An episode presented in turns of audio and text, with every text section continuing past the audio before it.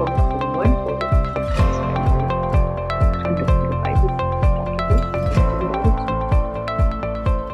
Ich bin gefragt worden von der Jessica, wann sollte eigentlich eine Immobilie abbezahlt sein?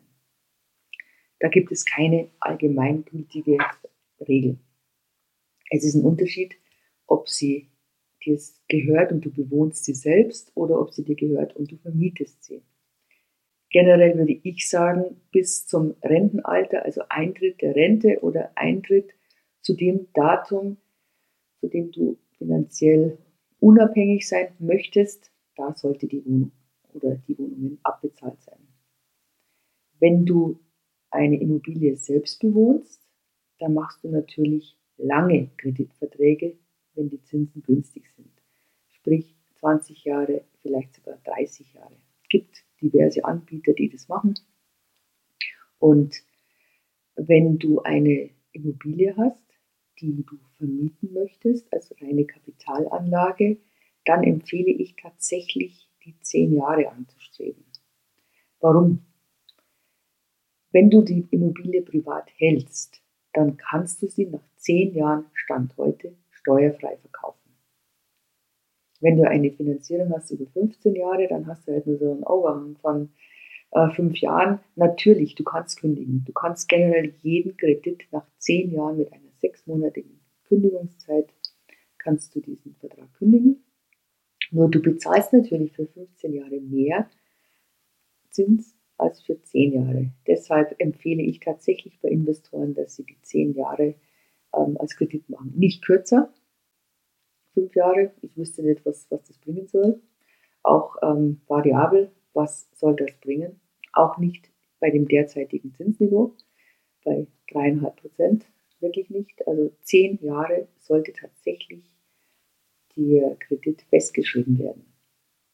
Wenn du jetzt sagst, okay, gut, ich habe jetzt so viele Immobilien oder ich stelle mich anders auf und ich packe die tatsächlich in eine Gesellschaft, sei es eine vermögensverwaltende GmbH, eine Stiftung, eine Genossenschaft oder ähm, was gibt es noch, eine AG, eine GBR, eine gewerbliche GBR gibt es ja auch, nicht nur eine private, dann ist es wieder anders, denn du wirst dann immer beim Verkauf Steuern bezahlen. Sicherlich nicht so viel.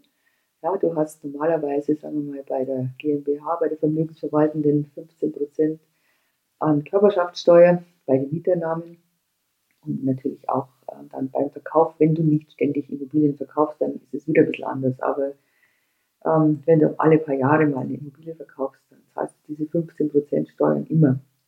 Bietet sich dann natürlich an, wenn die Immobilie bereits abgeschrieben ist, wenn jetzt nichts mehr zu reparieren ist, wenn es dir steuerlich, sage ich mal, mehr schadet als nutzt, wenn du auf die Mieteinnahmen 50% Steuern bezahlst und dann ist es natürlich sinnvoll, du packst die in so eine Gesellschaftsform.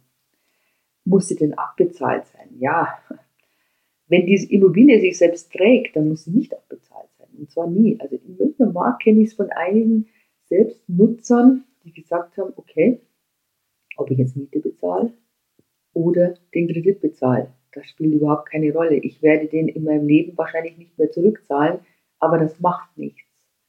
Denn wenn du verstirbst, dann bekommen das deine Erben. Da sind eben noch ein bisschen Schulden auf der Immobilie drauf. Die werden das entweder verkaufen oder dann weiter eigennutzen. Das spielt auch keine Rolle. Auf jeden Fall besteht noch nicht mal eine Notwendigkeit, dass du sagst, ich muss das bis zu dem und dem Zeitpunkt abbezahlt haben, wenn ich es eingenutzt habe.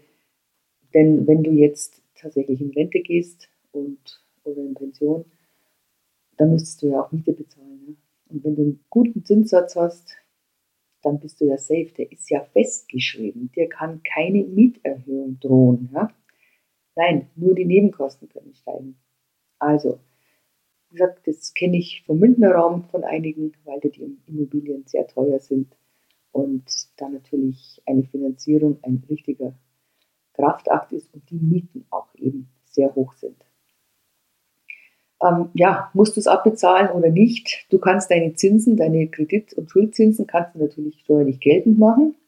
Kannst du gegenrechnen zu den, Aus, äh, zu den Mieteinnahmen. Das zählt als eine Ausgabe. Also es senkt auch deine Steuerlast. ich kenne es von vielen, dass die das einfach laufen lassen, wenn es denn so ist, dass sich die Wohnung selbst trägt. Wenn du immer was zuzahlen musst, dann musst du wirklich überlegen, ob du die nicht entweder nach zehn Jahren abstoßt oder du sagst, du willst die unbedingt behalten, aus welchen Gründen auch immer, dann kannst du dir überlegen, dass du die tatsächlich schneller abzahlst. Ich würde sowieso immer, wenn du von der äh, Steuer was zurückbekommst, dass du das als Sondertilgung nimmst. Dass du nicht nur diese zweiprozentige Tilgung nimmst im Jahr, äh, im Monat oder im Jahr auch klar, sondern tatsächlich diese Sondertilgungen nutzt. Denn die reduzieren nun mal einfach mal deinen ähm, Schuldenanteil, deinen Kreditanteil. Also das ist auf jeden Fall empfehlenswert. Oder du kannst es natürlich auf die Seite legen, in, auf deinem Konto für dieses Objekt, wenn du sagst, okay, ich muss, was weiß ich, in zwei oder fünf Jahren das Bad vielleicht machen. Dann hast du ja wieder einen Batzen, den du dann steuerlich geltend machen kannst.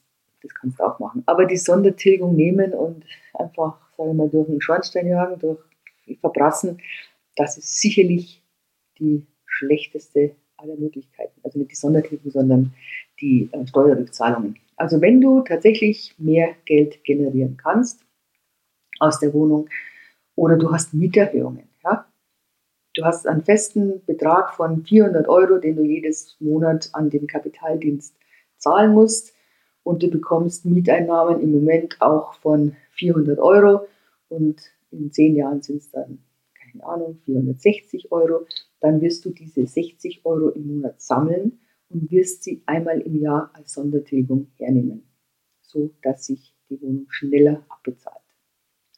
Gut, diesmal ein bisschen kürzer, mal kurz zu, zu was finanziell. Wie soll die, Wohnung abbezahlt werden? Das soll abbezahlt werden. Ich hoffe, das hat dir einen kurzen Tipp alles oder einen Hinweis, wie du damit umgehen kannst. Ich freue mich, dass du dabei warst. Beim nächsten Mal.